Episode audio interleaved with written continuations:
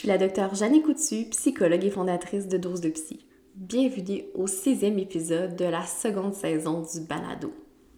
Merci d'être si nombreux à l'écoute des épisodes. Grâce à vous, Dose de Psy, le podcast est le balado francophone le plus écouté au Québec traitant de santé mentale. Merci à ceux qui prennent le temps de partager les épisodes et d'en parler autour d'eux.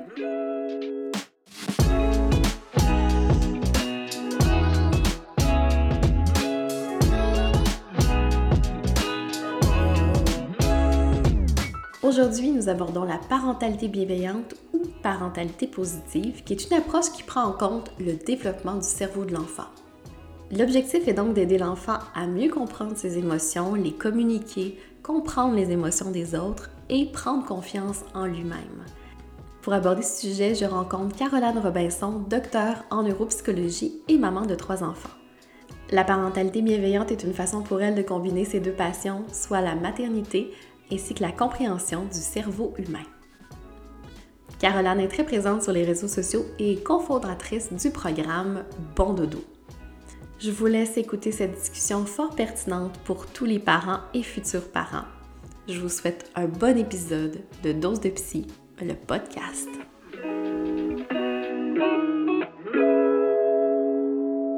Merci Caroline de venir nous parler de la parentalité bienveillante. Je suis certaine que c'est un épisode qui va euh, susciter beaucoup d'intérêt chez les parents et futurs parents.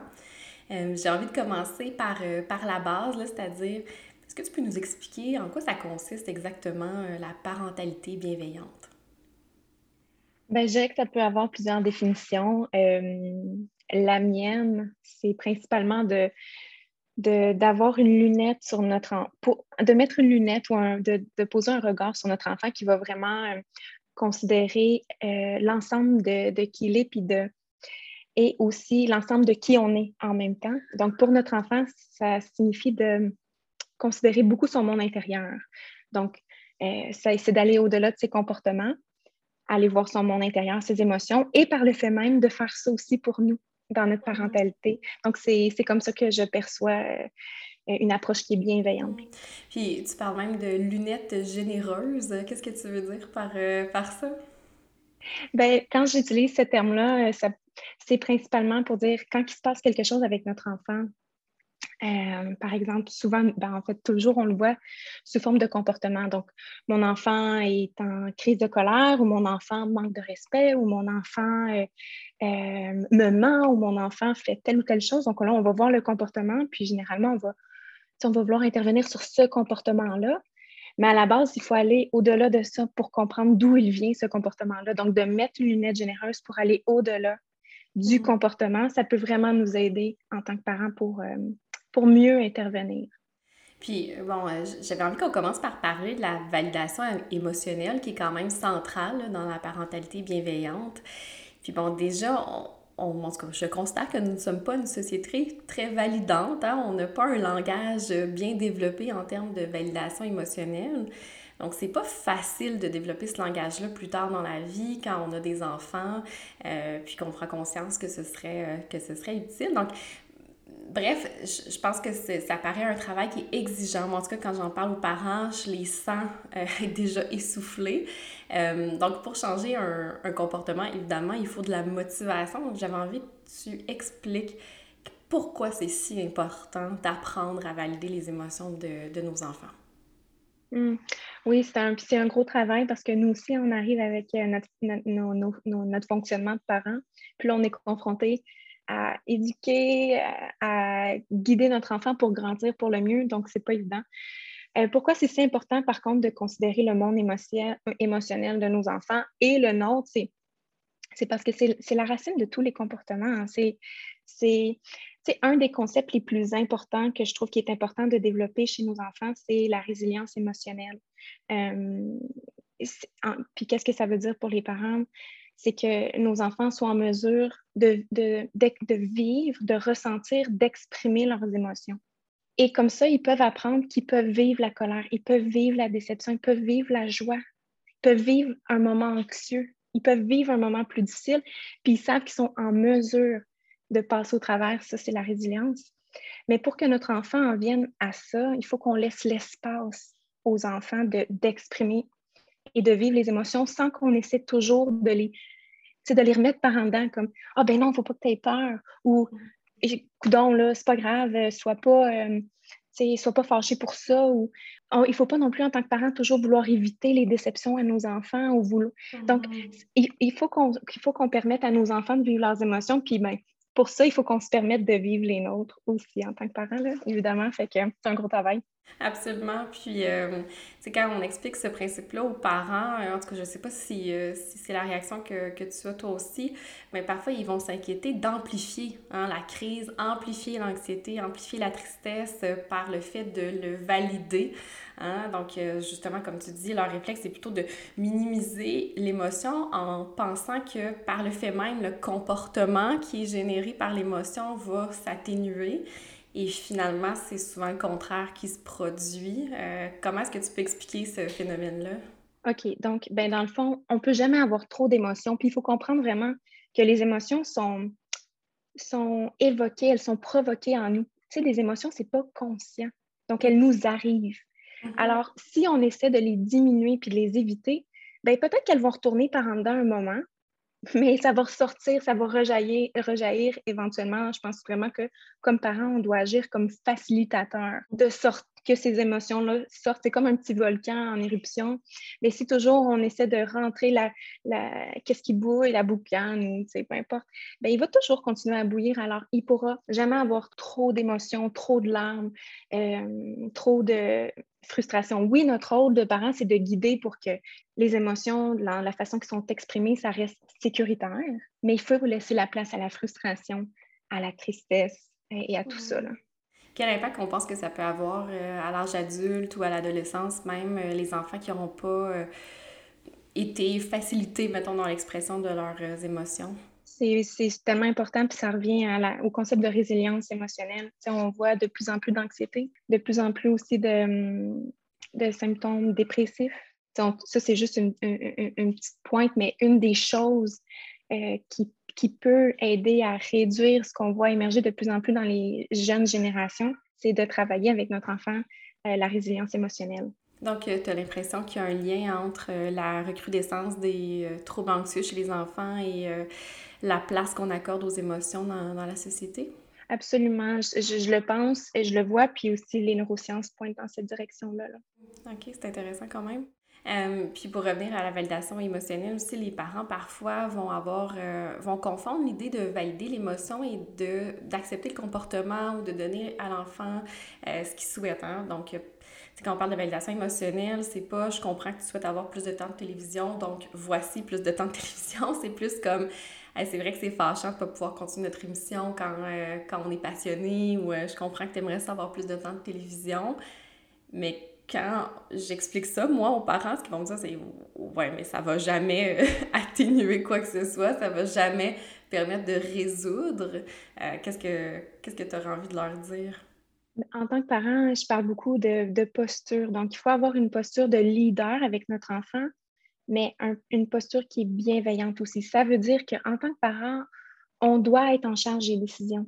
Par exemple, la télévision, c'est terminé. Par exemple, non, tu ne peux pas aller là par exemple, euh, euh, non, tu ne peux pas lancer euh, sur moi un objet, mais il faut le faire dans la bienveillance. Donc, il faut, il faut avoir notre lunette de dire, OK, je mets un cadre à ce comportement-là, mais je comprends tu es frustré, tu as de la frustration en toi, ça te fait faire, ça te fait lancer un objet. Ah, tu es déçu de ne pas y aller, c'est normal, mais je ne changerai pas d'avis. Puis, il y a aussi une, idée de, danse relationnelle aussi avec notre enfant. Donc, quand on perçoit que notre enfant, par exemple, euh, pour une journée X, il est vraiment déjà surchargé. Là. Il, y a beaucoup d'alarmes, il y a beaucoup d'anxiété. Nous, en tant que parents, ben, dans notre posture, ça nous indique que, OK, peut-être qu'on peut y aller plus euh, dans la, euh, oui, encore dans notre posture, de prendre les décisions, mais de, de peut-être jouer là-dedans par rapport à ce qu'on perçoit de notre enfant. Je pense, je sais pas si. Être plus souple. Que je, oui, c'est ça, c'est d'être flexible dans notre posture. Exactement, c'est ça que c'est ça avoir de la flexibilité là, dans notre compréhension de notre enfant, puis qu'est-ce qui est euh, au mieux pour lui, tout en gardant en tête qu'on est en charge des décisions. Donc, justement, maintenant qu'on a parlé de c'est quoi la validation émotionnelle, à quoi ça sert, comment on peut aider les parents à acquérir la capacité de valider les émotions. S'ils nous écoutent puis ils nous disent Oh, mais là, c'est tellement pas mon réflexe, je sais pas par où commencer. Euh, c'est quoi les premières étapes? Je dirais que si, par exemple, le, le, le parent est pour lui, ça, ça génère un, grand vent de changement, ben, c'est de commencer à être un peu plus connecté puis avoir une lunette généreuse par rapport à ses propres émotions de parents. Mm. Donc, par exemple, quand notre enfant euh, pleure ou est très frustré euh, à tous les âges, c'est de, de s'arrêter avant de réagir puis de dire OK, moi, comment je me sens en ce moment? Mm. Parce que si on sent tout de suite la colère monter en nous, c'est sûr que notre intervention va être une intervention de frustration envers notre, enfant là, ou de minimiser les émotions tout de suite. Donc, juste de ralentir un petit peu, de, de, de, regarder. C'est quelques secondes. Puis ça, c'est des, ça se développe. Hein. C'est pas, il faut comme un peu euh, reprogrammer notre propre fonctionnement au travers de tout ça. Puis après ça, c'est de, de regarder notre enfant. Puis on peut tout à fait mettre le cadre en, en soulignant, en laissant de la place aux émotions. Par exemple, euh, notre enfant de, je sais pas moi, 8 ans, vu de la, dit euh, quelque chose qui, que nous, on considère que c'est un gros manque de respect envers nous. Puis c'est de dire, oh, OK, pour me parler comme ça, il y a définitivement beaucoup de frustration en toi. Hmm. Je comprends ça, mais je, peux, je te laisse, on ne peut pas se parler avec ces mots-là ou avec ce ton-là. On ne peut pas faire ça. Fait que c'est de rester dans la relation avec notre enfant, de montrer qu'on est là pour juste laisser l'espace aux émotions, mais de mettre le corps de ces mots-là, ce ton-là. Il, va falloir qu'on change, puis, mais on reste dans la relation avec notre enfant. Hmm. En même temps, c'est de ne pas de couper, à chaque fois que nos enfants ont des trop grosses émotions pour nous, de couper la relation parce que c'est pas comme ça que notre enfant peut développer euh, la base pour en venir à autoréguler ses émotions. Tu parles beaucoup de ça d'ailleurs hein, dans, tes, euh, dans tes publications et tout ça, de l'importance de maintenir la relation euh, avec l'enfant. Qu'est-ce que, qu'est-ce que tu dirais aux parents qui ressentent souvent le besoin, eux, de, de, de s'éloigner de la situation, d'aller gérer leurs propres émotions dans leur chambre, aller prendre une marche? Euh, est-ce que c'est une façon de faire qui peut quand même permettre ensuite de, de revenir dans la relation? Un, un, parent qui ressent toujours ce besoin d'aller, euh, d'un peu couper la relation, c'est pas, c'est de dire, OK, là, à partir d'aujourd'hui, j'ajoute une petite intention euh, de, de, de, travailler sur cet aspect-là de moi. Mmh. Euh, ça n'a pas besoin d'être parfait du jour au lendemain, mais c'est de, de, garder en tête que notre enfant est encore moins en mesure que nous euh, de vivre ça seul. Alors, et si jamais on a vraiment le besoin de se couper de la situation, l'idée, c'est de faire le pont avec notre enfant. C'est de dire, OK, là, mes émotions à moi, parce que c'est pas de la faute de l'enfant, hein, les nos émotions. Mes émotions, j'ai de la difficulté en ce moment avec mes émotions. Je prends juste quelques respirations, je reviens, je vais aller, je vais aller réfléchir pour mieux intervenir après. Et là, je te reviens dans une minute. Donc, on fait le pont avec notre enfant que, un, c'est pas de sa faute, c'est mm-hmm. nos émotions. Et de deux, qu'on revient dans la relation après. Mm-hmm. Oui, c'est ça. Donc, euh, déjà le rassurer que c'est pas euh, qu'il va y avoir un retour dans la relation. En même temps, c'est un modèle aussi là, de dire ben, je, je me retire pour aller respirer parce qu'on espère à certains moments que notre enfant va, va le faire aussi, là, euh, quand il va avoir besoin de le, de le faire. Euh, il y a aussi certains parents qui vont nommer leur difficulté à identifier c'est quelle émotion que l'enfant va vivre parce qu'eux-mêmes n'ont pas nécessairement un grand langage émotionnel. Est-ce que tu dirais qu'on peut quand même faire confiance en l'enfant qui va venir rectifier le tir si jamais c'est pas tout à fait cette émotion-là? Ou bien est-ce que c'est un piège de valider une émotion qui est finalement peut-être pas la bonne? Oui, je pense que c'est bien de développer un langage, mais ce n'est pas non plus absolument nécessaire, alors que souvent, les, il y a, quand même plusieurs émotions, plusieurs sentiments, mais la racine de plusieurs, d'entre elles est la même, comme par exemple, ah, il y a quelque chose qui ne fonctionne pas pour toi en ce moment. On peut juste aussi aller dans, tu sais, qu'est-ce qu'on sent chez notre enfant? Oh, il y, a, quelque chose qui ne fonctionne pas pour toi. si on voit que la racine de ça, c'est comme plus la frustration, la déception, tu aurais aimé que ça se passe autrement. Euh, oh, si notre enfant est plus anxieux, alarmé, peur, oh, ça, ça, ça, ça, te met insécure, là. Il y a quelque chose qui, qui, te fait peur ou il y a quelque chose qui te qui va te qui va créer un peu de euh, qui va créer de, l'alarme ou de l'anxiété en toi. Donc, c'est ça, souvent, c'est ces racines-là principales. Donc, il ne faut pas trop s'inquiéter de, se tromper, puis se dire, mais le message général, il est là, il est quand même utile, puis euh, il est quand même là pour accompagner l'enfant. Oui, c'est ça, exactement. On, laisse l'espace, puis oui, c'est bien d'aider notre enfant à identifier un mot parce que après ça, ça l'amène ses émotions à être un peu moins juste dans l'aspect instinctif, ça les amène mm. aussi dans l'aspect réfléchi et conscient. Mais ça, c'est chez nous tout petits, c'est bien de commencer à mettre en place, mais il ne faut pas s'attendre à ce que, même si on nomme le mot, que l'enfant après ça dise Ah, oh, c'est de la colère. Non, non, non. C'est quelque chose qui mm. va se développer plus à l'âge scolaire. Euh, mais c'est ça, on veut quand même amener les émotions à la conscience parce que là, il peut avoir une rétroaction consciente et intentionnelle par rapport aux émotions. Oui, c'est ça, parce que les émotions, c'est un langage comme n'importe quel autre langage. Donc, notre enfant a quand même entendu bon nombre de fois le mot maman avant d'être capable de le répéter de façon intentionnelle. Donc, c'est un peu la même chose avec les émotions. Ils doivent l'avoir répété. Puis, en plus, ça demande une, une capacité qui est plus grande que de juste se pointer quelque chose et dire ceci est un verre, par exemple. Donc, euh, oui, tout à fait. Puis, qu'est-ce que qu'est-ce que tu aurais envie de répondre aux parents aussi qui. Euh, qui vont dire, mais tu sais, des fois, je, je, je, dis à mon enfant, tu sais, ça a dû être fâchant pour toi. Puis l'enfant dit comme, non, c'est comme si ça sortait un peu de nulle part. Là. Les premières fois qu'un parent va valider émotionnellement un enfant, là, si ça n'a pas été nécessairement quelque chose de, de fait depuis le jeune âge, l'enfant va pas nécessairement adhérer à ce, au reflet émotionnel du parent. Qu'est-ce que qu'est-ce que tu en penses? Hum, je trouve ça intéressant comme question. Donc, c'est certain que si on introduit quelque chose de nouveau, ben, il, faut, il faut laisser du temps et de l'espace. Euh, parce que quand, quand ça vient à parler des émotions, ça, ça, rend, ça met notre enfant dans une position vulnérable où des fois, il ne veut pas nécessairement aller. Surtout si mmh. dans le passé, il y avait un des enjeux sur le plan émotionnel, c'est dans la relation entre le parent et l'enfant. Qu'est-ce qui serait bien aussi? C'est, ben, de un, c'est que, que le parent laisse de plus en plus d'espace et peut-être qu'au lieu de, de, valider sa perception, c'est d'aller voir la perception de l'enfant. C'est de, dans, une, dans un moment qui est opportun, où on voit que notre enfant est réceptif, ben c'est de dire comment tu t'es senti, toi? Puis ça, c'est suffisant, puis c'est de recréer cette confiance-là, puis ça va, ça va créer un, bel espace après pour ajouter graduellement euh, hmm. dans la relation.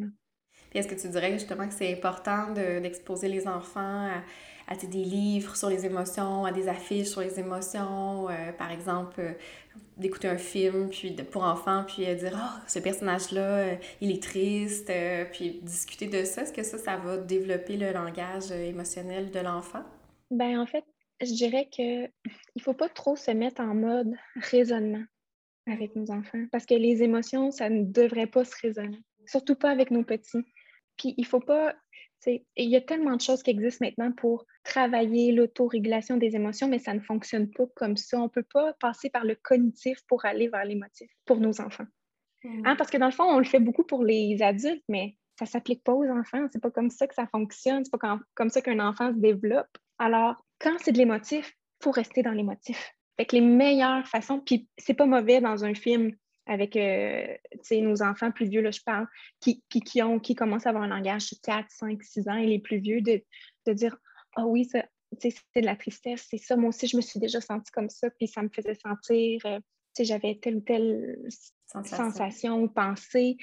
Euh, mais à la base, dans le fond, tout ce qui est émotion, il faut prioriser des, des interventions qui sont émotionnelles. Donc, par la validation, c'est ce que tu veux dire par des interventions émotionnelles? Ben, tu sais, c'est de. En fait, on ne peut pas enseigner. Il faut, il faut, faut enlever notre lunette. Qui... On ne peut pas enseigner les émotions à notre enfant. Notre enfant va apprendre les émotions dans, au travers d'expériences émotionnelles. Il ne va pas apprendre les émotions avec un jeton de colère ou avec un pictogramme de colère. Ou il va apprendre euh, c'est quoi la colère et la frustration quand il va la vivre, quand il va avoir l'espace pour la vivre, puis quand le parent va dire Oh, il y a beaucoup de frustration en toi ou quand il va juste avoir euh, cet espace-là pour voir, ah, OK, je suis capable de passer ma frustration au fil du temps, je suis capable d'avoir ma frustration sans euh, avoir une réaction impulsive comme lancer un objet, crier sur quelqu'un, euh, mordre pour nos plus petits, manquer de respect pour nos plus vieux. mais ça, ça vient avec le temps. il faut s'attendre, on s'attend beaucoup à ce que nos enfants soient rapidement civilisés, alors que c'est des créatures émotionnelles et les émotions pures, c'est pas, pas civilisé, c'est instinctif, hein, ça, ça, submerge notre, notre cerveau. Puis il faut voir ça un petit peu avec une. Il y a une, espèce de coupure avec notre cortex préfrontal qui, lui, est la raison. Lui envoie une rétroaction pour que nos comportements soient plus civilisés. Nos enfants ont moins ça, pas mal moins. Et nous, tout petits, l'ont pas du tout. Oui, parce que pour ceux qui nous écoutent, le cortex préfrontal finit de se développer à 25 ans. donc, quand même, euh, c'est très tard dans la vie. En fait, c'est la partie de notre corps qui se développe euh, le plus tard, le plus tardivement, finalement. Mais je t'écoute et je me disais, mon Dieu, toutes les, euh, tous les psychologues TCC qui travaillent avec les enfants et qui enseignent les émotions aux enfants euh, doivent frissonner à t'écouter en ce moment. ouais, oui, puis en fait, tu sais, j'ai été formée dans une approche qui est très cognitive comportementale aussi, là, quand j'ai fait mon bac en psycho, après ça, mon, mon, doc en neuropsy. Puis ça m'a amené après ça vers une tangente qui, qui avait besoin d'aller avoir un petit peu plus de réponses pour OK, mais qu'est-ce qui est sous-jacent à ça? Euh, puis ça l'amène définitivement à considérer le monde émotionnel davantage. Là. Ça, ça, ça part de là. L'autorégulation des comportements, va venir à la base de l'autorégulation émotionnelle. Et puis ça, ben, c'est ça, ça, prend du temps, puis ça ça se développe pas toujours comme on souhaiterait. En tant que parent, pas toujours vite comme on souhaiterait, mais je pense que c'est vraiment nécessaire euh, aujourd'hui d'avoir une lunette euh, ben, plus généreuse, puis d'aller voir au-delà du comportement. Ça me fait penser aussi à, tu sais, tantôt on parlait de, du parent qui se retire, puis là, il y avait un élément qui m'avait, qui m'avait échappé, puis là, je l'ai retrouvé. Euh, tu sais, parce que tu disais, c'est important de dire, ben, c'est mes émotions à moi qui font que j'ai besoin de me retirer. Et ça, c'est important parce que sinon, l'enfant va sentir que c'est lui qui est trop, hein, qui est too much. Et euh, les enfants qui ont grandi en ayant l'impression d'être too much en tant qu'adultes, c'est ça qui va se transposer dans la thérapie, leur impression que qui, qui sont toujours trop pour les autres, qui sont lourds, euh, qui peuvent pas exprimer leurs émotions parce que sinon les gens vont, vont s'en aller. Euh, donc, euh, c'est un peu les répercussions à long terme. Absolument. Qu'est-ce qu'on développe dans nos relations en bas âge? Ça va nous accompagner mm. toute notre vie. Puis c'est sûr que ça, ça, se travaille. Ça se travaille avec des dans une relation de confiance comme en thérapie. Ça se travaille aussi dans une relation de confiance comme avec un conjoint qui, mm. qui nous permet euh, mais ça ne doit pas se travailler avec nos enfants. C'est mm. notre travail. Et c'est un travail super difficile. Hein. Oui, mais en fait, c'est ça, ça, Il y a beaucoup de techniques de parentalité bienveillante qui demandent clairement que le parent ait lui-même une bonne gestion émotionnelle. C'est accueillir l'émotion, la valider, la comprendre, euh, faire preuve de. de éviter l'impulsivité, donc gérer son impulsivité, dissocier l'émotion, le comportement. Donc, pour les parents qui sont conscients de leurs propres difficultés de gestion émotionnelle, ça peut paraître effectivement comme lourd et difficile à atteindre. Est-ce que tu dirais que si on est un futur parent, on est mieux d'aller travailler ça avant d'avoir des enfants? Mm, tu sais, je dirais que c'est une bonne question. J'ai, pas envie de répondre, euh, j'ai pas envie de répondre oui du tout. Mm. Parce que je suis, maman de trois enfants. Et puis, j'en suis à, ma troisième. Et puis, je, je travaille encore sur moi. J'ai fait tellement d'erreurs avec mm. mes enfants, puis je continue d'en faire. Mais à partir du moment où, en tant que parent, on choisit de façon bien consciente d'être sur un chemin croissant, ben là, tout est parfait. Tout n'est pas parfait, mais c'est parfait comme ça. Donc, c'est de mm-hmm. voir que ben, on veut que notre enfant grandisse et que nous aussi, on doit grandir là-dedans. Il faut, se, il faut se donner la place à l'erreur parce qu'il y en aura toujours, mais il faut être en mesure de, se, de revenir euh, à la voie, de se dire, OK, pourquoi j'ai réagi comme ça? Comment la prochaine fois je peux le faire? C'est, en fait, c'est d'accueillir la culpabilité premièrement.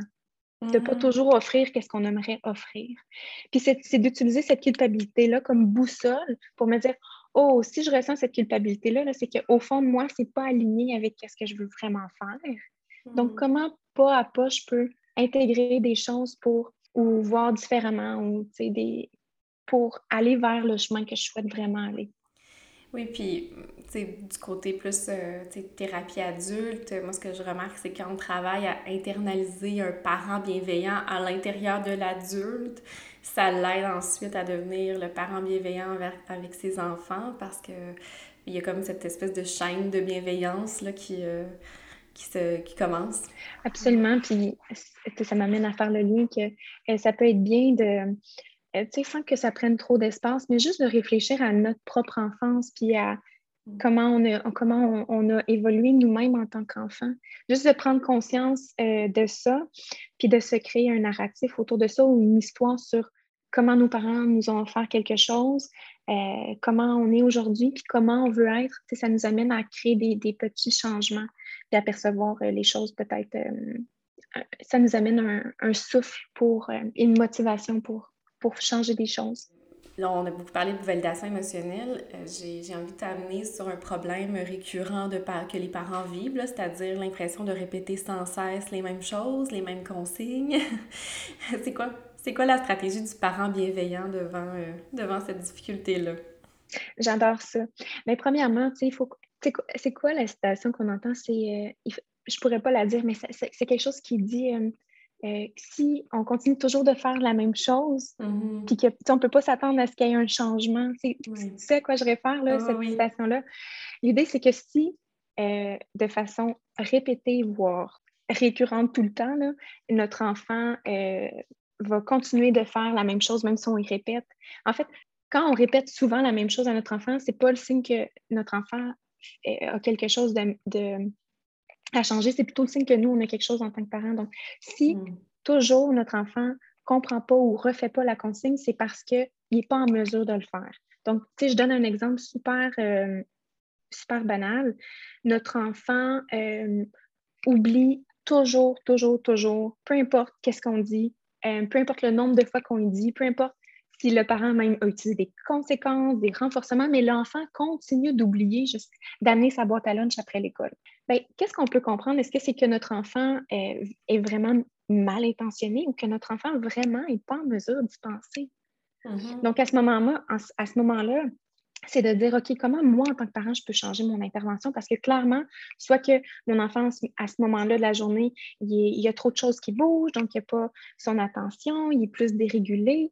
Donc, en tant qu'adulte, comment je peux aller faire pour que mon enfant, euh, pour pallier à l'immaturité du cerveau de mon enfant?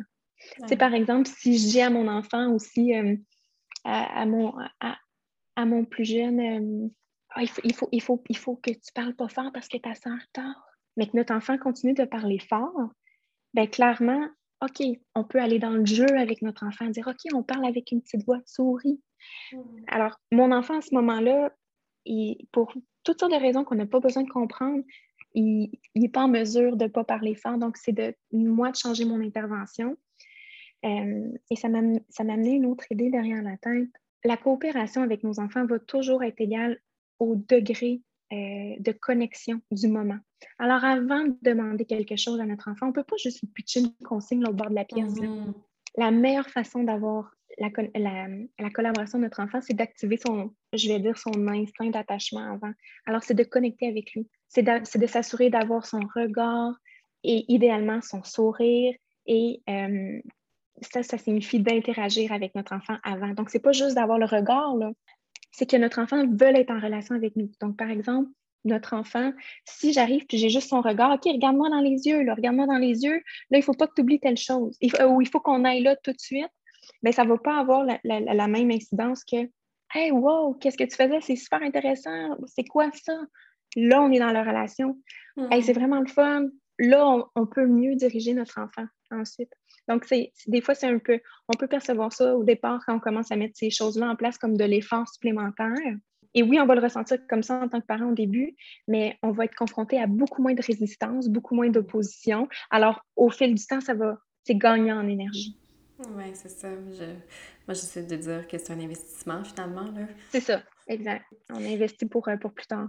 Puis qu'est-ce que tu penses euh, dans la même lignée de la fameuse technique des trois chances?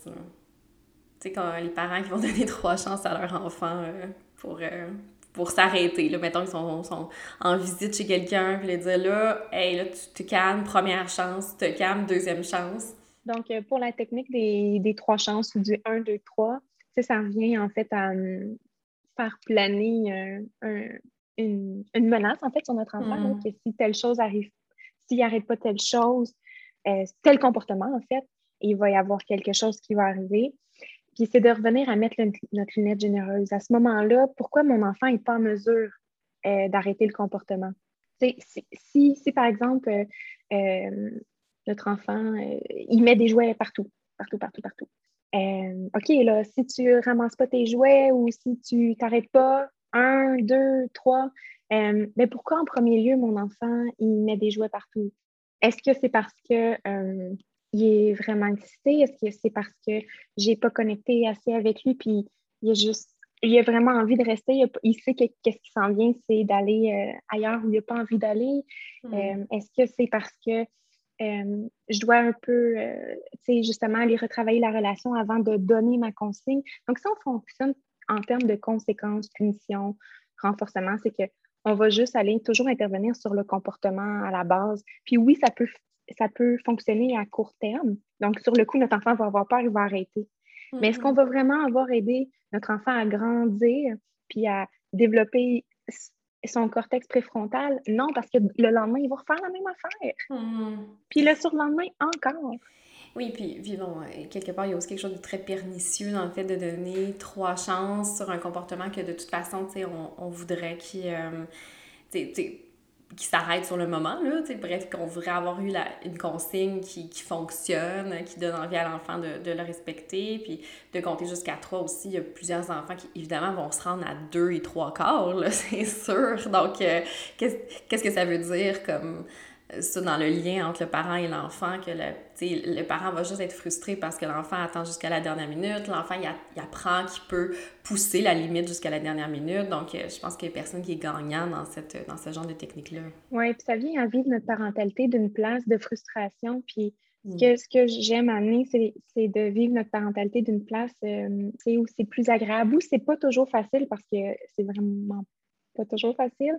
Mais si, par exemple, on veut vraiment que notre enfant fasse quelque chose, ben, c'est de prendre le temps de connecter, c'est d'y aller par le jeu, c'est de c'est l'humour. Donc, au début, ça peut paraître euh, challengeant pour certains parents, mais ça adoucit beaucoup notre quotidien, de moins être dans la frustration. Puis quand on est dans le jeu en tant que parent, nous aussi, ça, ça nous adoucit. Ça, ça, enlève de l'alarme, ça enlève notre frustration. Donc, on est beaucoup plus dans un mood pour continuer d'être dans le jeu, mm. dans la connexion. Euh, versus quand on est toujours dans la confrontation, dans la résistance, puis dans, puis dans les contrôler euh, notre, notre, enfant euh, de cette façon-là, ben c'est pas agréable.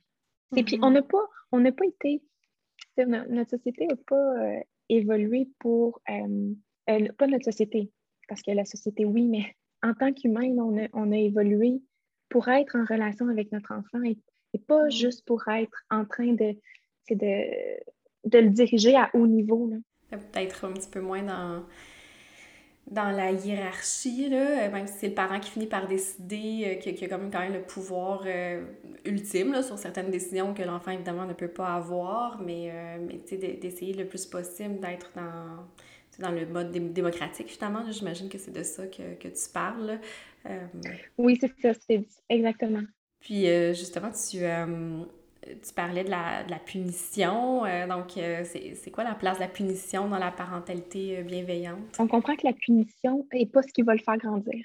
en fait, je pourrais en parler longtemps, mais une punition va arrêter à très court terme le, le comportement, mais tout ce qui était sous-jacent va faire en sorte que le comportement va continuer de, de survenir encore et encore.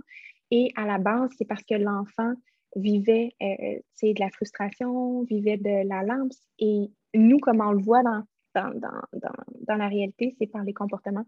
Mais si on dit, OK, change ce comportement-là, fais plus ça dans telle situation, bien, quand la situation va se reproduire, ça risque, ça risque de, de, de réarriver. Alors que quand on choisit d'intervenir dans la relation avec notre enfant, euh, ben, on laisse place aux émotions. Donc là, il peut il, peut vraiment être connecté à ça, apprendre à les vivre, apprendre à euh, graduellement avoir des comportements qui sont plus euh, civilisés. Et puis, c'est que son parent est, là et son safe place, qui peut exprimer tout avec lui. L'enfant ne peut pas tout exprimer à l'école. L'enfant ne peut mm. pas tout exprimer à la garderie. Il doit pouvoir exprimer les choses à la maison. Puis si on va mettre des limites au comportement, comme on disait un peu plus tôt, c'est notre rôle de le faire mais il ne faut, pas que notre limite mette une limite aussi aux émotions en même temps. Alors, les punitions ont tendance à tout mettre dans le même panier. Alors, l'enfant, il prend, il prend à l'intérieur de lui que euh, ben, sa frustration, il ne peut pas l'exprimer avec son parent, il faut qu'il la garde en lui, mais c'est pas comme ça qu'il va apprendre à, vivre cette émotion-là de façon optimale et saine et euh, avec un outcome, un résultat qui est civilisé. Donc, ce que tu nous dis, c'est que vraiment, quand on est dans cette parentalité bienveillante-là, dans la co-régulation, dans la connexion avec l'enfant, euh, la punition deviendrait euh, non nécessaire dans, dans tous les cas. Donc, j'imagine les parents se disent, mais tu sais, si mon enfant me frappe, m'insulte, euh, je peux pas ne pas réagir à ce comportement-là de façon punitive. J'ai l'impression qu'il comprendra pas autant. Bref, j'essaie de me mettre dans la peau des parents qui, qui nous écoutent. On, on, a, en fait, on est vraiment ancré dans cette approche-là, très comportementale et cognitive, exactement comme tu viens de dire, comme tu viens d'illustrer, où on pense en tant que parent qu'on doit toujours être en posture d'enseigner. Et puis, si par exemple, on, je peux, on pense toujours alors qu'il faut ajouter un enseignement alors que l'enseignement a déjà eu lieu. Quand notre enfant nous frappe, moindre, quand la relation est bonne, à l'intérieur de lui, il y a déjà sa conséquence de mhm. frapper son parent. Puis là, si le parent ajoute en plus une conséquence, souvent une conséquence, en fait, on dit à notre enfant, euh, ben, je vais enlever les choses que tu aimes le plus. Fait que c'est sûr que ça fonctionne.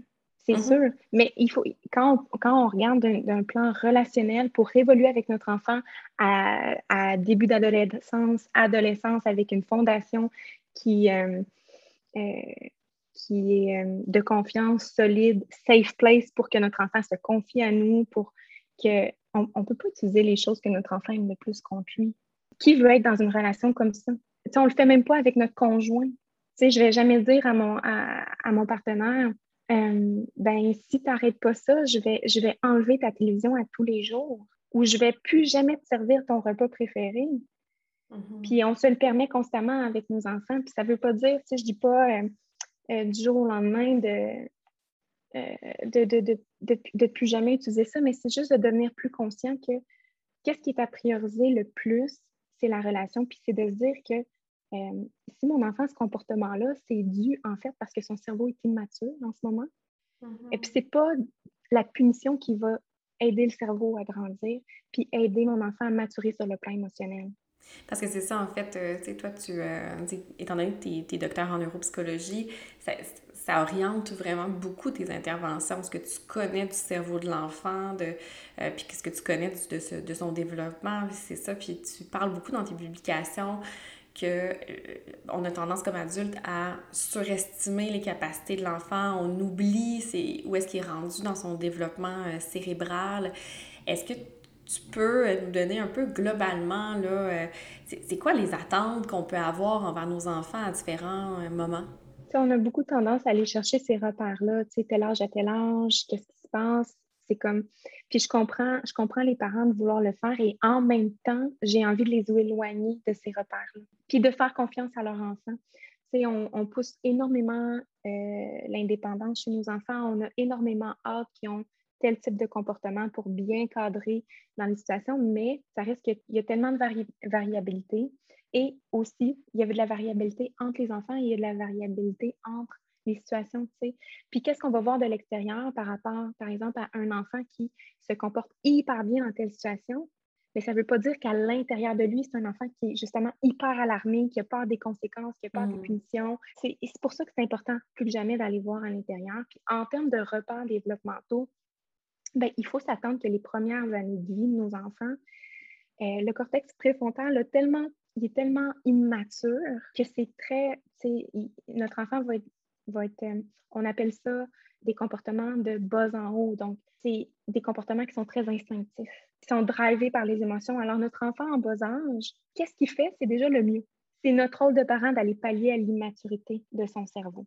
Et pour nos plus vieux, là, le cortex préfrontal, euh, on, peut mettre, on peut mettre vers 3 ans et demi, 4 ans, mais pour, pour d'autres enfants, c'est un peu plus long. Ils commencent parfois à pouvoir avoir des comportements avec avec plus d'intention, qui sont plus conscients, mais moindrement que l'enfant est dérégulé sur le plan émotionnel, les émotions reprennent le dessus.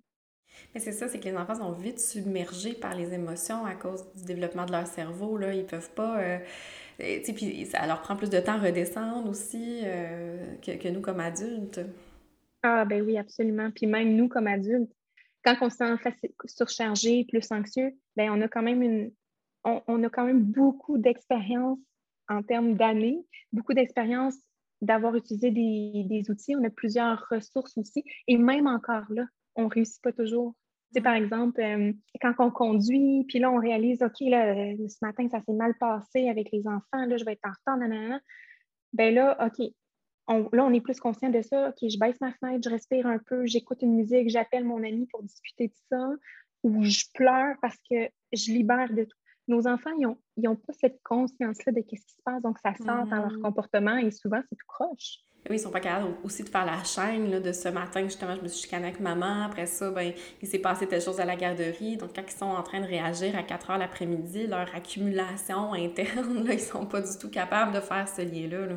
Puis, la meilleure façon d'amener notre enfant à une place où il est plus régulé, où il est plus calme, qui est prêt à coopérer puis à être attentif, c'est de favoriser la libération des émotions. Par mmh. exemple, toute la journée, notre enfant est à l'école, à la garderie, il y a plein de, situations qui se passent où il n'y a pas l'espace de s'exprimer. Il est, chargé sur le plan émotionnel par-ci, par-là, par-ci, par-là. Puis là, il arrive à la maison, nous, on est, on est content de l'accueillir, il est 4h30, on fait le souper, on veut jouer un peu, mais on a des choses à faire. Puis là, rien va bien. Notre enfant, ça ne fonctionne pas, il est dérégulé, c'est plate, c'est difficile. Bien, ça, ça nous indique qu'il y a de la charge émotionnelle à sortir. Fait qu'en tant que parent, il faut justement dans le 5 à 7, notre rôle de parent, c'est de créer cet espace-là pour que la charge émotionnelle puisse sortir. Il y a toutes sortes mm. de façons de faire. On peut passer par le jeu, le vrai jeu, pas des jeux de société, mais du jeu où il y a de l'énergie qui peut sortir, où les mm-hmm. émotions de place à expression. Aussi, on peut danser. on peut danser. Il n'y a rien de mieux mm. pour nos enfants que les amener vers un, good cry pour libérer leur, leur système donc, c'est un, ça, c'est un des principaux, euh, une des principales choses. Il faut un enfant qui pleure, des larmes là, de, pas des larmes de colère, mais des pleurs de tristesse, euh, c'est un enfant qui va vraiment se libérer. Mm-hmm. Ben oui, la tension interne, a diminué là, quand on pleure.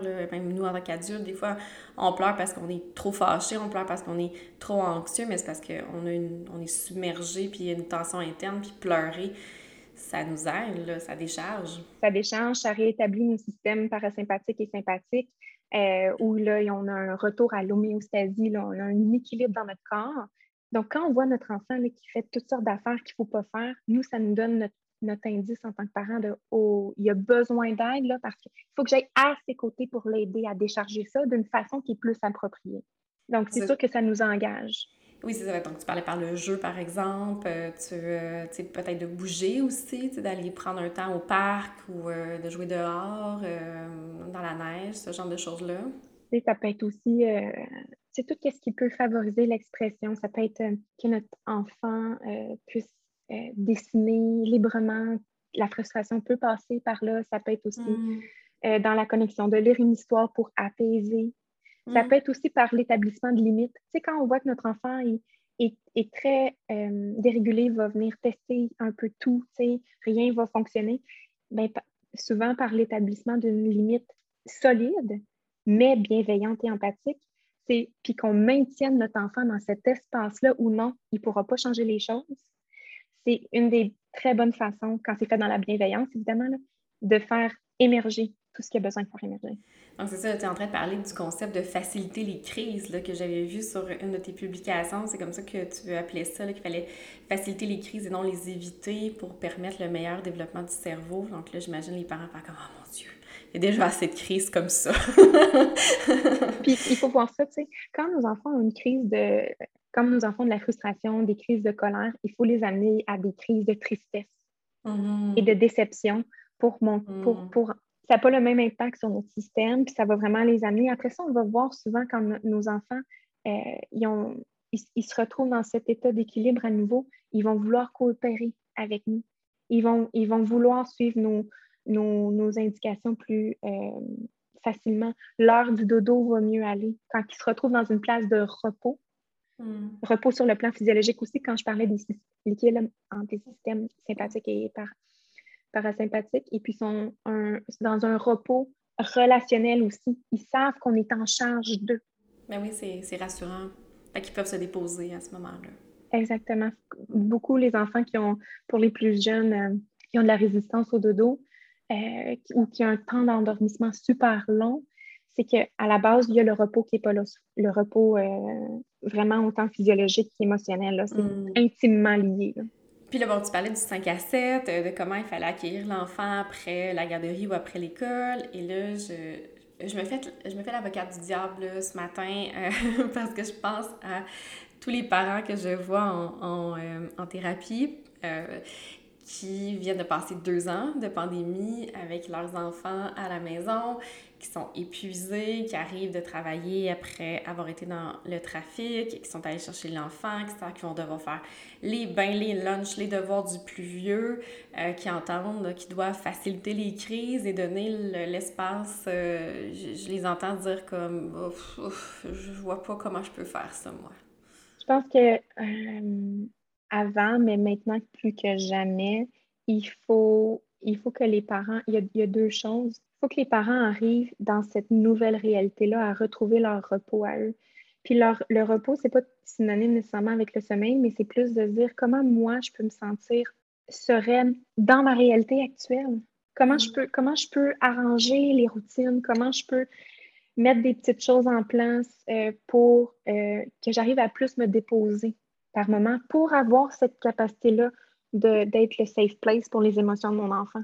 Fait que des fois, ça, ça demande de réajuster des choses un petit peu, euh, de demander de l'aide parfois. Euh, aussi d'écouter de, nos réels besoins. Par exemple, si le soir, ben, on se dit OK, ben moi, là, mon temps pour moi, c'est d'écouter la télévision, mais là, ça nous fait écouter la télévision jusqu'à 11 heures, on est plus fatigué le lendemain, ben, c'est de dire OK, est-ce que qu'est-ce que mon besoin pour moi, mais aussi pour ma famille, parce qu'il faut faire coexister les besoins de tout le monde là-dedans, c'est peut-être d'aller au lit. Ça, c'est, donc c'est vraiment de travailler notre, notre, propre croissance, notre propre cheminement, mais aussi ça m'amène à dire la, la parentalité est remplie de deuil, de choses qu'on ne peut pas changer. On ne peut pas changer que le développement de notre enfant ne va pas aussi vite qu'on le veut. On ne peut pas changer quoi. Peut-être on a des fois des enfants euh, plus sensibles, qui ont des besoins plus importants. Euh, puis des fois, on ne peut pas changer notre travail, notre, certaines responsabilités. Donc, il faut trouver notre propre adaptation là-dedans. Puis c'est ça. C'est n'est mm. pas une réponse hein, qui, est, facile. Puis c'est trouver notre, adaptation, de, voir comment on peut, euh, nous aussi, parfois, avoir un good cry. Oui, c'est ça. Donc, encore une fois, euh, être son propre parent bienveillant pour être plus en mesure de l'être pour, pour les enfants après. Là. Euh, puis là, on a parlé de la punition, euh, euh, puis là, on a, on a, dévié un petit peu. Je, nous ramène vers le retrait. Qu'est-ce que tu penses de ça, tu sais, du fameux coin ou la petite chaise ou, va, va dans ta chambre, va te calmer, tu reviendras quand tu seras calme. bon, j'imagine déjà un peu la, la, réponse étant donné tout ce que tu nous as dit depuis le début, mais je t'écoute nous en parler. Tu sais, notre enfant, notre enfant j'utilise, j'ai beaucoup utilisé le mot apprendre, mais c'est en fait, c'est pas des choses qui s'apprennent. toutes les, les émotions, les émotions, ça ne ça, s'apprend pas, ça s'expérimente. Et puis, c'est dans, dans la relation que l'enfant peut se co-réguler, peut, au fil du temps, développer euh, euh, des, des, des, stratégies au, au, fur et à mesure qu'il y a maturité émotionnelle et maturité cérébrale. Et quand, en tant que parent, on utilise toujours le retrait de façon systématique, notre enfant n'a pas accès à ça. Parce que quand notre enfant se retrouve seul dans sa chambre, bien, premièrement, ça génère encore plus d'émotions en lui. Parce que mm-hmm. là, il est seul face à ses grandes émotions. Alors, est-ce que notre, enfant et notre enfant n'a pas accès à tout son raisonnement pour faire sens de ça? Alors, il est seul avec des grandes émotions que lui n'est pas capable de gérer et que son parent n'est pas en mesure non plus d'accueillir et de, de, participer dans le fond. Puis, tu sais, un parent qui va le faire de temps en temps, on n'est pas là, là. On n'est pas là. Mais quand c'est systématique, que, notre, que la présence de notre enfant auprès de nous devient conditionnelle à des choses que notre enfant n'est pas en mesure de gérer, il y a, un enjeu relationnel. Il y a un enjeu euh, émotionnel et relationnel. Puis là, j'ai envie de poser une question euh, qui me ramène plus au tout petit, tout petit, là, euh, parce que c'est comme une espèce de controverse. En tout cas, euh, j'entends beaucoup de mes patients qui ont euh, des, euh, des, des, jeunes enfants là, en ce moment, des nouveaux-nés, qui entendent leurs propres parents dire Ah, tu sais, laisse-les pleurer, ils vont apprendre, tu ils, ils, savent que tu vas venir le voir. Et puis là, j'avais envie, vu que j'ai la chance d'avoir quelqu'un qui est docteur en neuropsychologie, que tu expliques pourquoi c'est important de ne pas laisser pleurer les, les enfants. C'est super important.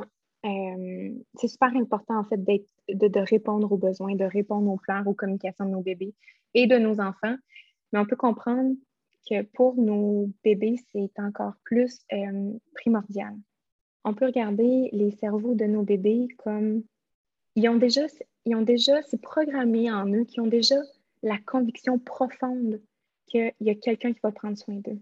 Et ils ont des besoins non seulement physiologiques, mais ils ont aussi des besoins euh, émotionnels qui sont tout autant importants, sinon plus, parce que s'il n'y a pas l'attachement, s'il n'y a pas la connexion, s'il n'y a pas le parent présent, ben, les, besoins, les besoins, même physiologiques, physiques, ne seront pas répondus. Donc, c'est de comprendre que rapidement, les deux sont autant importants. Avec nos nouveau-nés, comment ça fonctionne, c'est que leur, leur, cerveau va commencer à faire des prédictions. C'est comme ça que nos cerveaux fonctionnent. Sur euh, quand, quand je pleure, est-ce que mon parent vient me répondre? Quand je lui demande, est-ce que mon parent vient me répondre?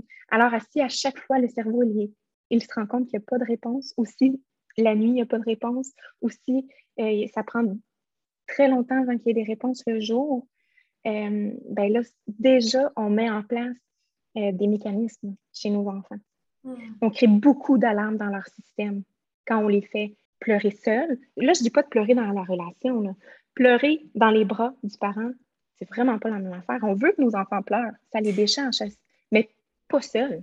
Mm-hmm. Oui, parce que ça, des fois, euh, le parent, il, a, il a tout essayé, là, il a donné à boire, euh, il, a, a, il a mis une couverture, puis le, bébé pleure, puis ils savent pas pourquoi, mais ça, c'est, ça, c'est, pas ça qu'on veut dire, là, parce que tant qu'on l'a dans nos bras, qu'on est en connexion avec le bébé, euh, ça, va au niveau du développement de son cerveau, là, il se sent soutenu, accompagné. Exact. Mais si le bébé, est seul, là, c'est vrai qu'on va éteindre un comportement. C'est vraiment dans l'approche comportementale, on va éteindre les pleurs mais là, notre enfant, lui, qu'est-ce qu'il en comprend?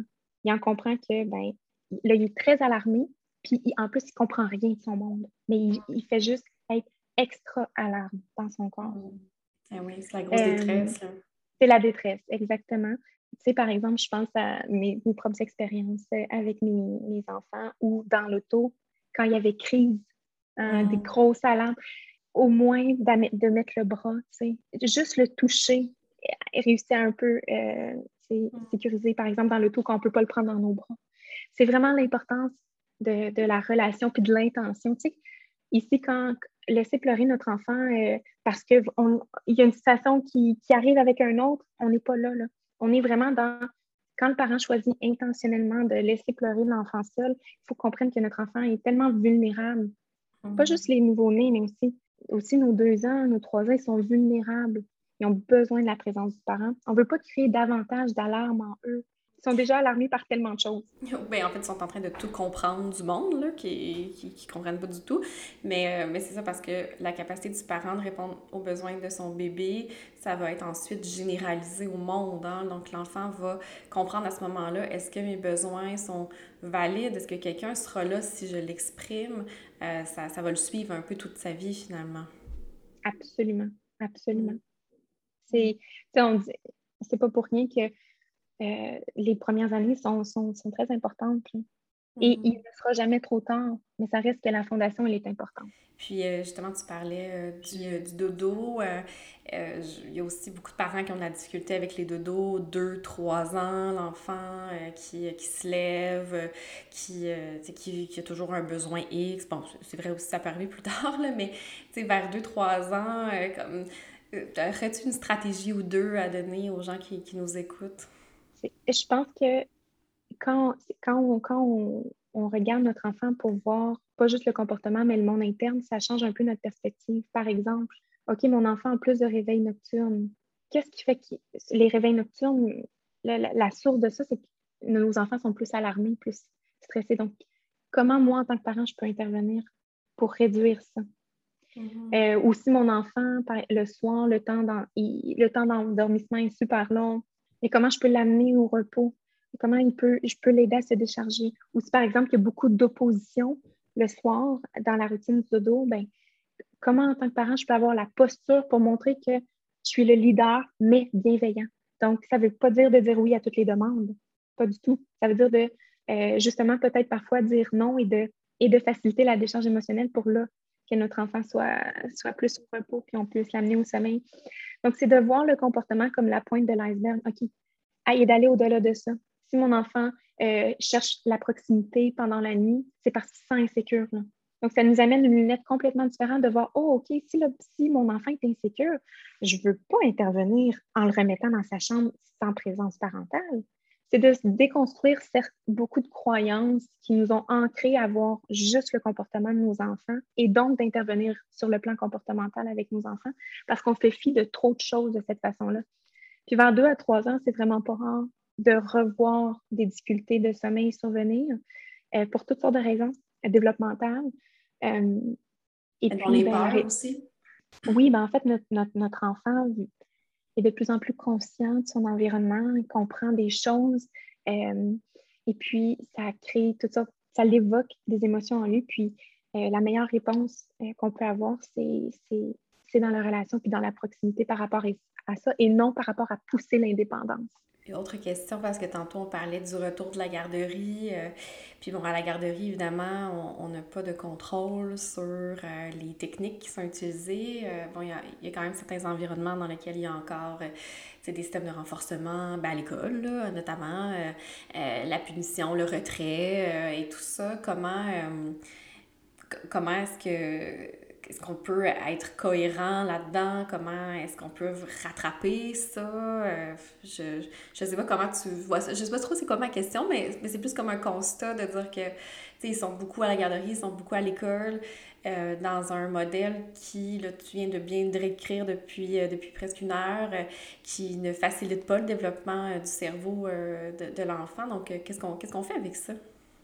Bien, en fait, ta question est tellement, tellement, tellement pertinente on ne peut pas tout contrôler en tant que parent, puis c'est pas nécessaire de le faire. De la façon que notre enfant s'attache à nous, la fondation est là et l'attachement, comment l'attachement se développe et s'approfondit dans les relations, ça va être différent. Notre enfant à l'école, il va moins montrer sa vulnérabilité, il va, il, va, quand il va avoir des punitions, des renforcements, ça, va le charger émotionnellement, mais c'est pas là qu'il va laisser, qu'il va faire. Il va bien fonctionner en fait, qu'est-ce que je veux dire?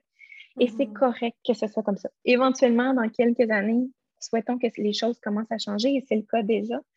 Qu'est-ce qu'il faut se dire en tant que parent, c'est que qu'est-ce qui se passe dans notre maison et dans la, notre relation avec notre enfant, c'est ça qui est le plus important, c'est ça qui va l'équiper pour faire face aux défis à l'école. Donc, au travers de la relation avec notre enfant, c'est comme un bouclier. Alors, même si on n'est pas avec notre enfant à l'école, on y offre ce bouclier-là. Il sait que mm. quand il est de retour avec nous à la maison, là, là, il va avoir l'espace pour sortir qu'est-ce qu'il n'a pas pu sortir dans sa journée. à partir du moment où ça, c'est notre mission en tant que parent, euh, ben, d'un, c'est beaucoup plus facile d'accueillir la suite mm. parce qu'on sait qu'on est son safe place. Notre enfant a juste besoin d'une personne. Qu'est-ce qui se passe ailleurs? Euh, bien sûr qu'on veut préserver notre enfant le plus possible, mais tandis que à la maison avec, avec au moins une personne. Parce que là, tu sais, il y a souvent des parents qui vont dire Ouais, mais là, nous, on a des styles parentaux complètement différents, mmh. mon chum et ben moi. Puis je l'entends, puis je le comprends, puis c'est vraiment pas toujours évident de naviguer là-dedans, mais nous, ou nous, le un parent est, est, est, l'essentiel.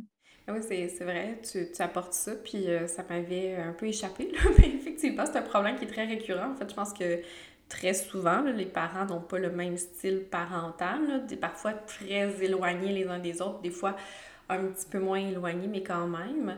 Euh, donc, ben, euh, prenons par exemple qu'une maman ou un papa nous écoute, dit OK, c'est bon, je, je, vais travailler fort, mettre en place la parentalité bienveillante, puis bon, travaille à diminuer les, punitions, les retraits, tout ça, mais que l'autre parent, lui, il n'embarque pas en tout. comme, comment on gère ça? Donc, il y a plusieurs niveaux à cette question-là. C'est certain que la communication avec l'autre parent va être primordiale. Il faut, il faut qu'il y ait ouverture quand l'autre parent, il, il y a une période de bonne connexion. C'est là qu'il faut discuter de ces choses-là. C'est la première chose. De voir la parentalité sous un nouvel angle. Quand ça va bien, c'est là qu'on discute de ça. Au-delà de ça, parfois, quand ça ne fonctionne vraiment pas, les discussions, il faut s'adapter en tant que parent, de dire, OK, il y a des choses que je ne peux pas changer chez mon partenaire. Je dois accepter ça. Et puis ensuite, dans l'accompagnement à notre enfant, c'est de, de l'accueillir dans ses émotions par rapport à ce que l'autre parent va générer. Mm. Et c'est pas de, le mettre en... C'est pas de le trahir l'autre parent, c'est pas de C'est ça, c'est pas de trahir. Mm-hmm. Exactement, mais c'est juste de dire, oh, ça, ça t'a fait te sentir déçu. Oh, ça, ça a mm. été difficile pour toi. Oh, t'aimerais ça que les choses soient différentes. Euh, alors, nous, on demeure l'espace sécuritaire pour l'enfant. Et puis, au fil du temps, euh, pas pour tout le monde, mais à partir du moment où le parent accepte de grandir pour mieux faire grandir son enfant, et même chose dans un couple, hein, l'idée, c'est de grandir ensemble. Je pense profondément que c'est au travers des relations qu'on peut grandir, qu'on a des opportunités de croissance, de revoir des choses qui ne fonctionnent pas pour, pour un peu s'optimiser en tant que personne et maturer aussi. Hein. Nous aussi, on mature en tant qu'adulte. Puis je pense que de devenir parent, il n'y a pas mieux pour nous mettre sur un chemin de maturation. Euh, parce que peut-être qu'on a, oui, atteint la, la, plus, la, grosseur de notre cortex préfrontal de 25 ans, mais on a encore du chemin à faire. Mm-hmm. alors, c'est de, de se dire qu'on est sur ce, chemin-là à chaque jour, d'essayer de, de, faire de notre mieux et, et quand nos ressources augmentent, ben, on peut faire de notre mieux. Puis c'est correct de se tromper parfois. Donc, toi, tu t'inquiètes pas trop du manque de cohérence que ça pourrait avoir parce que, tu sais, on parle souvent de l'importance de la cohérence pour les enfants. Donc, euh, euh, mais tu penses quand même que c'est préférable un, parent qui s'en va vers la parentalité bienveillante puis qui accueille les émotions et tout ça, euh, malgré le fait que ça peut causer une certaine incohérence, que deux parents qui essaient le plus possible d'être cohérents ensemble vers un modèle qui est moins efficace, mettons. Absolument ça va rassurer certains parents qui, qui, qui, ont l'impression qu'ils ne pourront pas réussir à traîner l'autre parent dans, dans ça. Là. Non, l'idée, c'est vraiment que quand on, comprend comment un enfant se développe, on comprend le rôle qu'on a à jouer auprès de lui. Alors, en tant que parent, on, on, on a ce choix à faire. Mm. Euh, mieux vaut le faire de cette façon-là, tu sais, euh, que les deux d'être dans un style qui n'est pas cohérent avec ce qui est le mieux pour notre enfant. Puis bon, dernière question parce que euh, j'ai entendu ça tellement souvent, euh, autant dans ma vie personnelle euh, que professionnelle, des gens qui, vont dire, bon, une autre méthode d'éducation, ça change tout le temps, personne ne dit la même affaire, nos parents faisaient X, Y, Z, puis nous, on n'est pas mort de tout ça. puis de toute façon, dans 10 ans, 15 ans, ils vont sortir d'autres choses. Qu'est-ce que tu aurais envie de répondre à ça? C'est ça, c'est un commentaire qu'on va souvent entendre euh, mm-hmm. de générations précédentes. Euh, et puis, en même temps, il y a des choses qui étaient là avant, qui étaient phénoménales. Et puis là, dans les dernières générations, surtout avec un courant prédominant comportemental, c'est là que ça a changé. Et là, avec les neurosciences, avec l'approche développementale, avec tout ce qu'on comprend de l'attachement, il y a un retour de connaissances qu'on a perdu pendant peut-être quelques années, quelques décennies, mais qui sont comme, qui, à la base, c'est comme ça que notre évolution a été. On mm. retourne à la relation, on retourne à la connexion. C'est des choses qui, il a fallu que les neurosciences nous remontent à quel point les émotions sont très importantes, puis à quel point ils drivent les comportements. Il a fallu que les neurosciences nous remontent ça aujourd'hui pour qu'on se reconnecte à nos instincts. Puis, en lien avec Ah oui, mais moi, j'en suis pas mort, mais ben, c'est sûr qu'on ne va pas mourir d'une approche de parentalité. Ah oui, mais moi, je suis fonctionnelle. Oui, parce qu'on est fait comme ça, les humains, on est fait pour survivre. Donc, on va développer toutes sortes de mécanismes, toutes sortes de, de on s'adapte. On s'adapte. On, est les meilleurs. On est, on est des créatures d'adaptation. Donc, c'est sûr qu'on va, qu'on va survivre, là, on va travailler, on va. Mais est-ce que c'était ça notre plein potentiel? Donc, maintenant, de avec qu'est-ce qu'on sait, je pense que l'idée, ce ne sera jamais de viser la perfection, mais vraiment juste de voir, OK, avec intention, comment je peux euh, changer quelques interventions pour euh, arriver à, à, ça. Puis quand un parent se connecte vraiment à son cœur à la base, euh, puis à son enfant, ben, les réponses sont là.